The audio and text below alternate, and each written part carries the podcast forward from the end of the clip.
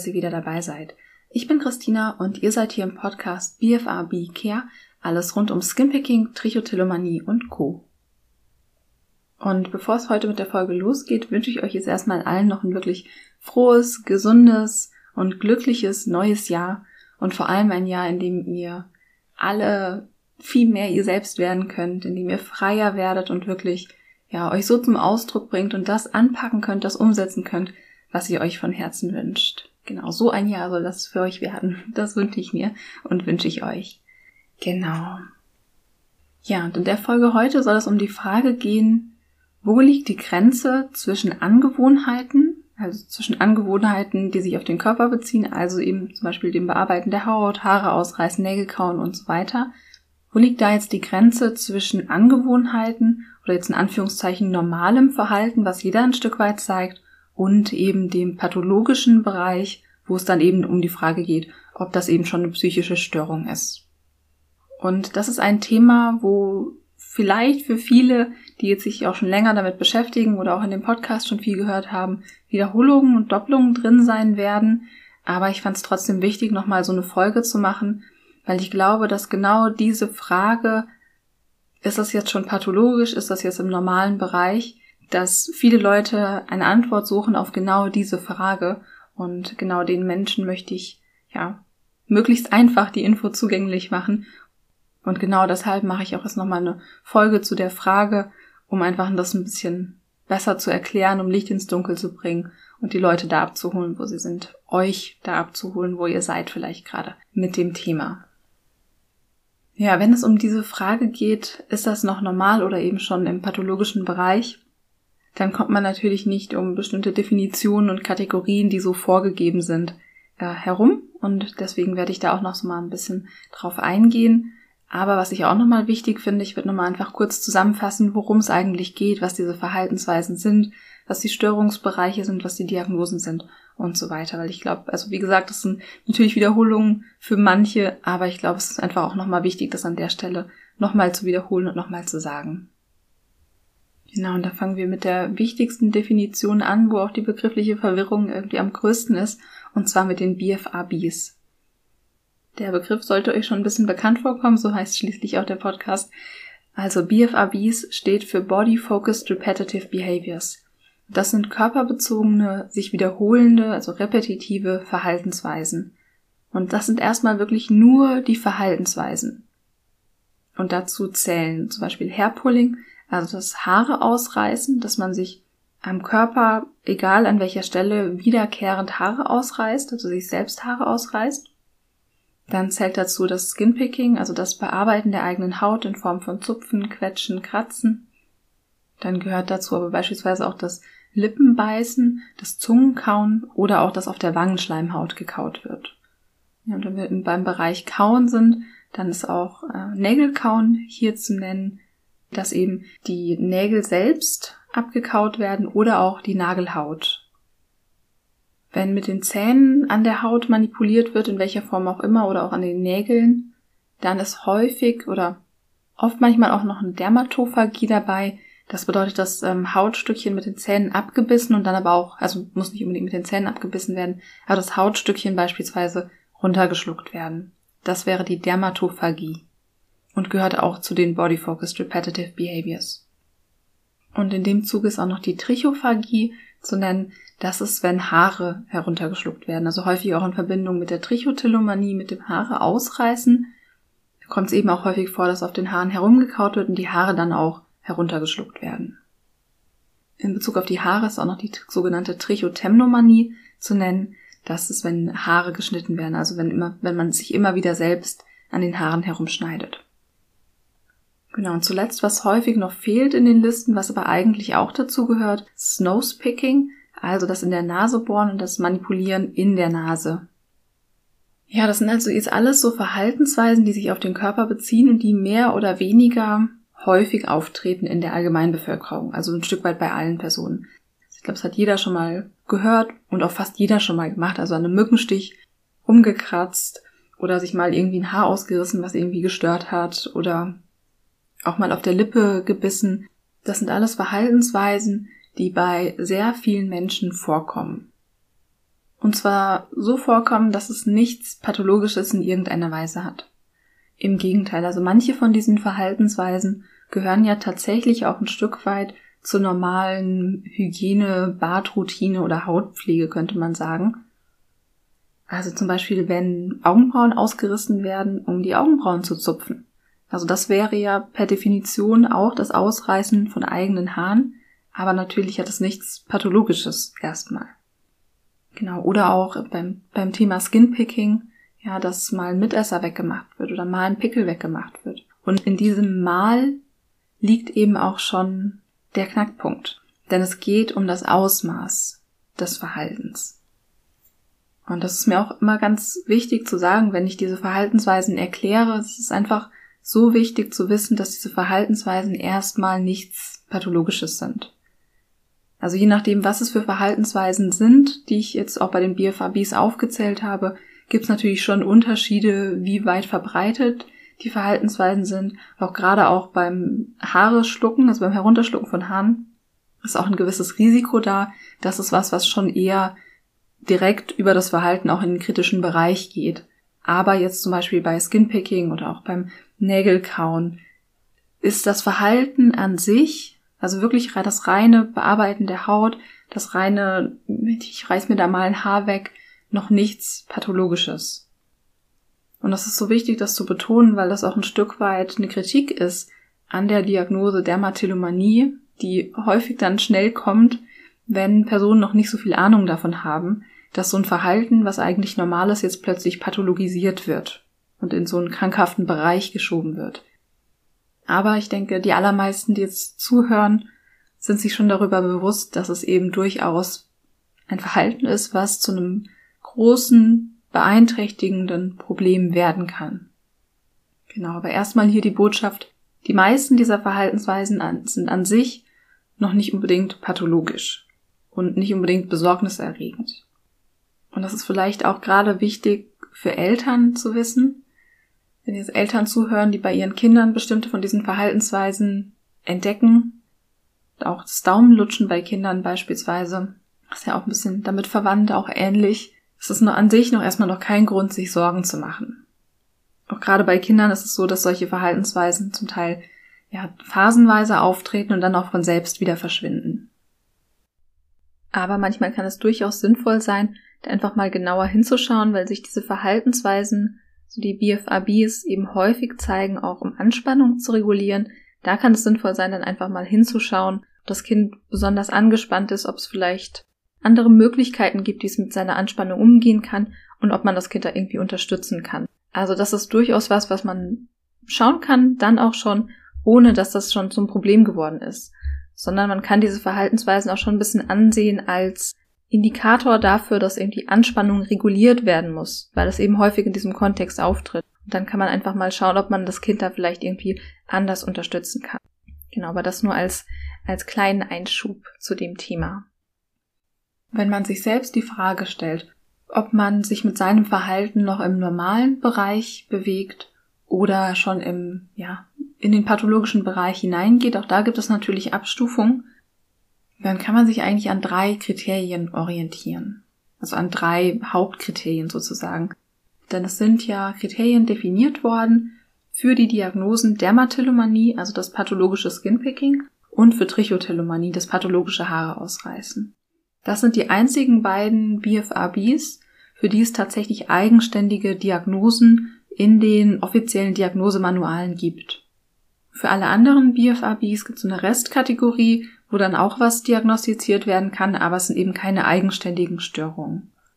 Und die Diagnosekriterien für Dermatillomanie und Trichotillomanie, also die findet man auch auf meiner Homepage beispielsweise, wenn man die nochmal in Ruhe anschauen möchte. Genau, aber die Diagnosekriterien der beiden Störungen ähneln sich sehr. Und jetzt drei Hauptkriterien, wo man das eben so ein bisschen festmachen kann. Oder auch für sich selbst ein bisschen einordnen kann. Und das erste Kriterium ist, dass es ein wiederkehrendes Verhalten ist, was beim Skinpicking jetzt zu Hautverletzungen führt und bei Trichotillomanie, also beim Haare ausreißen, zu Haarverlust führt. Das erste Kriterium ist also, dass es ein wiederkehrendes Verhalten ist, was auch zu bestimmten körperlichen Folgen führt. Also das ist erstmal das erste grundlegende Kriterium sozusagen für dieses, für das Verhalten, um das einzuordnen. Das zweite Kriterium ist, dass man bereits erfolglose Versuche unternommen hat, um das Verhalten zu reduzieren oder einzustellen. Also hier geht es um die Frage, inwieweit kann ich denn das Verhalten kontrollieren? Kann ich es denn reduzieren, wenn ich möchte? Oder kann ich es lassen? Oder kann ich es eben nicht lassen? Egal wie sehr ich es auch versuche. Also das ist das zweite Kriterium. Und das dritte Kriterium ist, dass das Verhalten und seine Folgen zu bestimmten Beeinträchtigungen, zum Beispiel im sozialen Leben führt und dass man darunter leidet, dass man wirklich in einer ja, substanziellen, einer bedeutsamen Weise darunter leidet. Und das sind also so die drei Hauptkriterien. Und es gibt keine Kriterien hinsichtlich der Häufigkeit oder wie lange oder wie oft man das am Tag machen muss oder wie viele Monate oder Jahre das schon anhalten muss, um die Diagnose zu erfüllen, sondern es geht wirklich darum, hat das Verhalten körperliche Konsequenzen, kann man es kontrollieren oder nicht und leidet man darunter oder nicht oder wie sehr leidet man darunter. Und das sind drei Komponenten, die man für sich selbst schon eigentlich einschätzen kann. Und wenn man sich stärker mit dem Thema beschäftigt, wenn man jetzt schon gegoogelt hat und irgendwie Hilfe für dieses Thema sucht, Anhaltspunkte sucht, wie man das noch einschränken kann, dann ist das vermutlich für einen selbst ein Thema und nicht ganz unproblematisch. Ja, ist ein bisschen wie mit dem Thema Hilfesuche. Wenn man sich selbst fragt, brauche ich denn unbedingt Hilfe? Dann ist die Antwort meistens ein Ja, weil sonst würde man überhaupt gar nicht darüber nachdenken. Und bei den BFABs verhält es sich manchmal ähnlich. Also wenn man sich jetzt nicht irgendwie vorher noch nie damit beschäftigt hat und dann einen Artikel darüber gelesen hat und dann ganz unvermittelt denkt, oh, habe ich das auch, ist das natürlich eine andere Sache. Aber wenn es ein Thema ist, mit dem man sich immer wieder beschäftigt und das Gefühl hat, irgendwie beeinträchtigt das mein Leben, ich kann es nicht einschränken, ich habe immer mal wieder was anderes versucht und es beeinträchtigt mich einfach, ich leide darunter, dann ist das schon einfach nicht mehr im unproblematischen Bereich.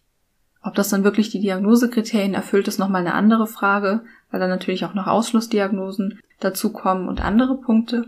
Aber die Frage, ob das für einen selbst ein problematisches Thema ist, die Frage kann man sich ziemlich leicht selbst beantworten, wenn man ehrlich mit sich selbst ist. Und wenn wir uns jetzt auch nochmal das Kriterium anschauen, dass man darunter leidet, dann ist ja oft irgendwie so eine, eine schwierige Frage, die auch oft behindert, ob man denkt, dass man sich Hilfe suchen darf oder nicht, leide ich denn genug darunter? Und die Frage ist eigentlich schon total absurd, weil man sowas nicht vergleichen kann. Man kann nicht zwischen verschiedenen Menschen vergleichen, wie sehr wer leidet. Also natürlich kann man mit Fragebögen erfassen, wie hoch die Beeinträchtigung ist und so weiter. Aber der Punkt ist, wenn du unter dem Verhalten leidest, dann ist das Grund genug, sich Hilfe zu suchen. Das ist dann Grund genug, dich damit zu beschäftigen und ja, Hilfe in Anspruch zu nehmen. Also du musst dich nicht fragen, wie sehr du darunter leidest, ob du genug darunter leidest, wenn du dir zum Beispiel Hilfe suchen möchtest. Oder das Gefühl hast, dass du da Unterstützung brauchst. Ja, also die Frage, ob du darunter leidest und ob dich das Verhalten beeinträchtigt, das ist eine Frage, die sich eigentlich im ersten Moment schon beantwortet. Wenn du jetzt diese Frage hörst, die Antwort, die im ersten Moment kommt, ob du darunter leidest, ob dich das beeinträchtigt in deinem Leben, das ist schon die Antwort. Also ohne dass du jetzt viel drüber nachdenkst, was Leiden ist und wie sehr du leiden musst, um da reinzufallen. Wenn du das Gefühl hast, dass du darunter leidest, dass es dich beeinträchtigt, dass es dich in deinem Leben einschränkt, dass du deswegen nicht so glücklich sein kannst, wie du, wie du es gerne wärst, dass du bestimmte Dinge in deinem Leben nicht machst, nicht zur Verabredung gehst, dass du nicht T-Shirts anziehst oder dass du immer schauen musst, wie deine Haare liegen oder dass du deine Hände nicht zeigen möchtest, weil du irgendwie, weil es dir unangenehm ist, wie deine Fingernägel aussehen. All das sind Dinge, die zum Leiden gehören und jedes Leiden ist, ja, im Englischen sagt man valid. Wenn du darunter leidest, ist das Grund genug. Ja, und da musst du dich nicht vergleichen oder irgendwelche Standards erfüllen, wie groß das Leid sein muss, dass du Hilfe verdienst. Genau, also das ist also mein Appell nochmal an dich, da einfach in dich reinzuhören und dich da nicht zu vergleichen oder nach Antworten im Außen zu suchen, sondern die Frage, ob du darunter leidest unter dem Verhalten auch und ob du es kontrollieren kannst oder nicht, ob es zu Verletzungen und Haarausfall, also Haarverlust führt, Die Fragen, das sind drei Fragen, die du eigentlich für dich selbst schon ganz gut beantworten kannst. Und das sind eben auch die Hauptkriterien dafür, ob das schon im pathologischen Bereich ist oder nicht. Was aber jetzt noch ganz wichtig ist dazu zu sagen, ist, dass es eben auch noch diese Ausschlusskriterien gibt. Und zu diesen Ausschlusskriterien gehört, dass das Verhalten und seine Folgen nicht durch eine andere psychische Störung besser erklärt werden können und dass das Verhalten und seine Folgen nicht besser erklärt werden können oder nicht ausschließlich verursacht werden durch einen medizinischen Krankheitsfaktor. Das klingt jetzt etwas kryptisch, aber es geht zum Beispiel beim Skinpicking, beim pathologischen Skinpicking, also der Dermatillomanie, geht es hier darum, dass das Verhalten nicht ausschließlich auf beispielsweise eine Hauterkrankung zurückzuführen ist. Ja, wenn man jetzt ein Beispiel macht, bei Kratze oder bei Neurodermitis beispielsweise oder bei anderen Hauterkrankungen, wo sehr viel Juckreiz dabei ist, kann es natürlich sein oder ist es häufig so, dass Personen sich die Haut aufkratzen. Und dann ist die Frage, ob dieses Verhalten tatsächlich nur durch die Hautkrankheit bedingt wird. Also die Frage, wäre die Hauterkrankung weg, würde das Verhalten dann noch gezeigt werden. Also wenn das Skinpicking im Sinne von Kratzen jetzt wirklich nur auf die Hauterkrankung zurückzuführen ist, dann ist das wieder ein anderes Thema. Dann würde man keine Dermatillomanie diagnostizieren. Aber was wichtig ist und was immer noch viel falsch verstanden wird, ist, dass eine Hauterkrankung durchaus vorliegen darf und trotzdem Skinpicking stattfindet, was über die Hauterkrankung hinausgeht. Also es kann auch sein, dass das Skinpicking mit einer Hauterkrankung angefangen hat, also zum Beispiel wie es häufig so ist mit der Pubertätsakne, und dass sich das Verhalten dann aber verselbstständigt hat. Genau, bei der Trichotillomanie sind beispielsweise auch bestimmte Erkrankungen auszuschließen, die zu Haarausfall führen. Ja, oder wenn man jetzt in den psychischen Bereich geht, also bei den psychischen Störungen, die ausgeschlossen werden müssen, ist es zum Beispiel auch im Bereich der psychotischen Störung ein Dermatozonwahn. Also, dass man seine Haut beispielsweise nur bearbeitet, weil man das Gefühl hat, da sind Tierchen drunter. Ja, also im Sinne von der Psychose, dass man einfach denkt, da sind Tierchen unter der Haut und versucht, die rauszukratzen. Ja, also wenn man seine Haut aus dem Grund bearbeitet, würde man auch keine Dermatillomanie diagnostizieren. Genau, das sind aber Themen, die für die eigene Einordnung schon zu weit gehen.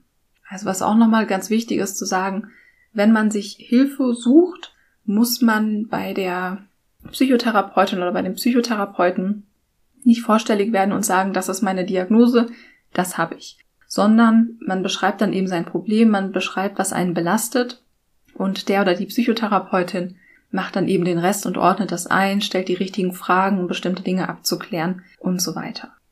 Genau, es ist also auch nicht das Ziel von der Folge, dass man sich selbst eine Diagnose stellt, sondern einfach nur, dass man es ein bisschen besser einordnen kann und auch, ja, ein bisschen besseres Gefühl dafür bekommt, ob man sich im normalen, in Anführungszeichen, Bereich bewegt oder ob das in eine Richtung geht, die möglicherweise auch professionelle Hilfe notwendig macht. Und es ist natürlich immer gut, sich über sein eigenes Thema, sein eigenes Verhalten zu informieren, zu versuchen, das zu verstehen und auch ein bisschen mehr, ja, sich die Hintergründe anschaut und einfach sich Informationen holt, aber man muss auch sagen, ab einem bestimmten Punkt ist es auch einfach wichtig zu sagen, okay, hier komme ich vielleicht auch einfach nicht selbst weiter und da ist es wichtig, sich Hilfe zu suchen. Und was mir an der Stelle noch wichtig ist, ist einfach nochmal zu betonen, dass es kein Schwarz-Weiß gibt. Ja. Dieses Verhalten, also diese Verhaltensweisen, die Body-Focused Repetitive Behaviors, bewegen sich in so einer großen Spannweite von überhaupt gar nicht problematisch über, ja, kommt ein bisschen vor, aber beeinträchtigt die Person nicht, bis hin zu, ja, ist schon schwierig im Alltag, aber es geht noch, es schränkt mich noch nicht ein, bis hin zu, ja, es ist schon eine deutliche Belastung im Leben. Und natürlich auch noch, noch viel weiter bis hin zu extrem belastend, beeinträchtigend, extreme körperliche Konsequenzen und dass es das ganze Leben beeinträchtigt und belastet. Ja, also es ist eine extrem große Spannbreite. Das ist nochmal ganz wichtig zu wissen, denn es, es gibt natürlich diese Abgrenzung anhand der Kriterien, was jetzt pathologisch ist und was noch normal ist. Aber auch das sind keine Kategorien, wo alle Personen gleich sind. Ja, es gibt Menschen, die dieses Verhalten vielleicht auch ein bisschen mehr zeigen im Alltag und die aber überhaupt gar nicht darunter leiden. Ja, weil es einfach kein großes Thema für sie ist, weil sie sich vielleicht auch nicht so schämen und weil es einfach ja nicht belastend ist für manche Personen. Ja, das ist auch nochmal wichtig, dass das Ausmaß des Verhaltens nicht unbedingt bei jeder Person gleichbedeutend ist mit einem bestimmten Level von Belastung und Leiden. Ja, auch gerade wenn man jetzt als angehörige Person zuhört, auch nochmal äh, wichtig, sich das bewusst zu machen, dass wenn Kinder ein bestimmtes Verhalten zeigen, ich sag's gerade auch nochmal bei Kindern, weil ich glaube, dass da auch viele Eltern Rat suchen, ist ja noch nicht unbedingt gesagt, dass das Kind auch darunter leidet, wenn es jetzt viel Nägel kaut. Genau, also das einfach wirklich, das würde ich mir wünschen, dass ihr das aus der Folge mitnehmt, dass das Verhalten einfach eine große Spannbreite hat. Und dass es nicht einfach nur diese Kategorien gibt von normal versus pathologisch. Aber wenn man das für sich selbst besser einordnen möchte, dann sind eben diese, diese drei Kriterien das, was man sich selbst auch gut beantworten kann. Also ob man das Verhalten wiederholt zeigt, ob es körperlichen Konsequenzen führt, wie gut man das kontrollieren kann oder eben nicht und ob man darunter leidet. Und vor allem auch gerade die dritte Frage, wie sehr man darunter leidet, ist so der Knackpunkt, an dem man festmachen kann, ob das ein problematisches Thema im eigenen Leben ist. Und auch ganz wichtig, als angehörige Person ist das auch der Knackpunkt, wo es schwierig wird, das für jemand anderen einzuordnen. Also auch jetzt gerade für die eigenen Kinder zum Beispiel. Wie sehr die Kinder darunter leiden, ist es, oder wie sehr Jugendliche darunter leiden, oder, also wie sehr eine andere Person unter dem Verhalten leidet, ist von außen extrem schwer einzuschätzen. Wenn BFABs bei anderen vorliegen, wenn andere Personen das machen, einfach sehr, sehr vorsichtig sein. Mit allem. Mit allem, wie man darüber spricht, was für Informationen man irgendwie den Personen an die Hand gibt einfach sehr, sehr vorsichtig sein. Es gibt auch eine Podcast-Folge von mir wirklich zu dem Thema, was Angehörige wissen sollten und wie man auch ein bisschen als angehörige Person damit umgeht oder umgehen sollte, was, was gut ist und was weniger gut ist, was man macht. Und ja, da einfach sehr vorsichtig und behutsam vorgehen. Das ist einfach super wichtig. Ja, ich hoffe, dass egal aus welcher Ecke ihr jetzt kommt, äh, die zugehört haben, also egal ob ihr jetzt selbst betroffen seid und das für euch besser einschätzen möchtet oder auch für andere Personen in eurem Umfeld da irgendwie ein bisschen mehr ja, Informationen oder Einordnung sucht. Ich hoffe, die Folge hat euch da weitergeholfen und euch da ein bisschen mehr an die Hand gegeben, woran man das festmachen kann oder wie man ein Gefühl dafür bekommen kann, ob das jetzt schon ein Bereich ist, der möglicherweise problematisch ist oder eben nicht. Und ja, wie gesagt, ich fand es einfach wichtig, diese Folge zu machen, um ja mehr Orientierung zu geben, weil ja, als Mensch hat man ja immer so das Bedürfnis irgendwie nach Informationen, Zugehörigkeit und auch nach Einordnung. Man versucht ja irgendwie sich selbst zu verstehen, einzuordnen und sich irgendwie so in der Welt zu orientieren. Und da ist das natürlich ein ganz großes Thema, sich zu fragen, okay, Verhaltensweisen, auch egal in welchen Bereichen, bin ich da noch im normalen Range, der normalen Spanne? Oder ist das was, wo ich eigentlich schon, ja, drüber bin und wo man vielleicht mal genauer hinschauen müsste. Und deswegen findet man ja auch zu allen möglichen Themen irgendwelche Selbsttests im Internet, die einem dann irgendein Ergebnis ausspucken, zu welcher Kategorie man jetzt gehört. Und ja, da vielleicht auch nochmal ein Appell, da einfach vorsichtig zu sein, das mit Vorsicht zu genießen und sich auch bewusst zu sein, dass letzten Endes ja irgendwelche anonymen Sachen im Internet einem da eigentlich keine Auskunft geben können ja, ist erstmal wichtig, da auch gut in sich selbst hineinzuhören, weil man eigentlich für solche Sachen selbst ein ganz gutes Gespür dafür hat, was denn die kritischen Themen bei einem sind.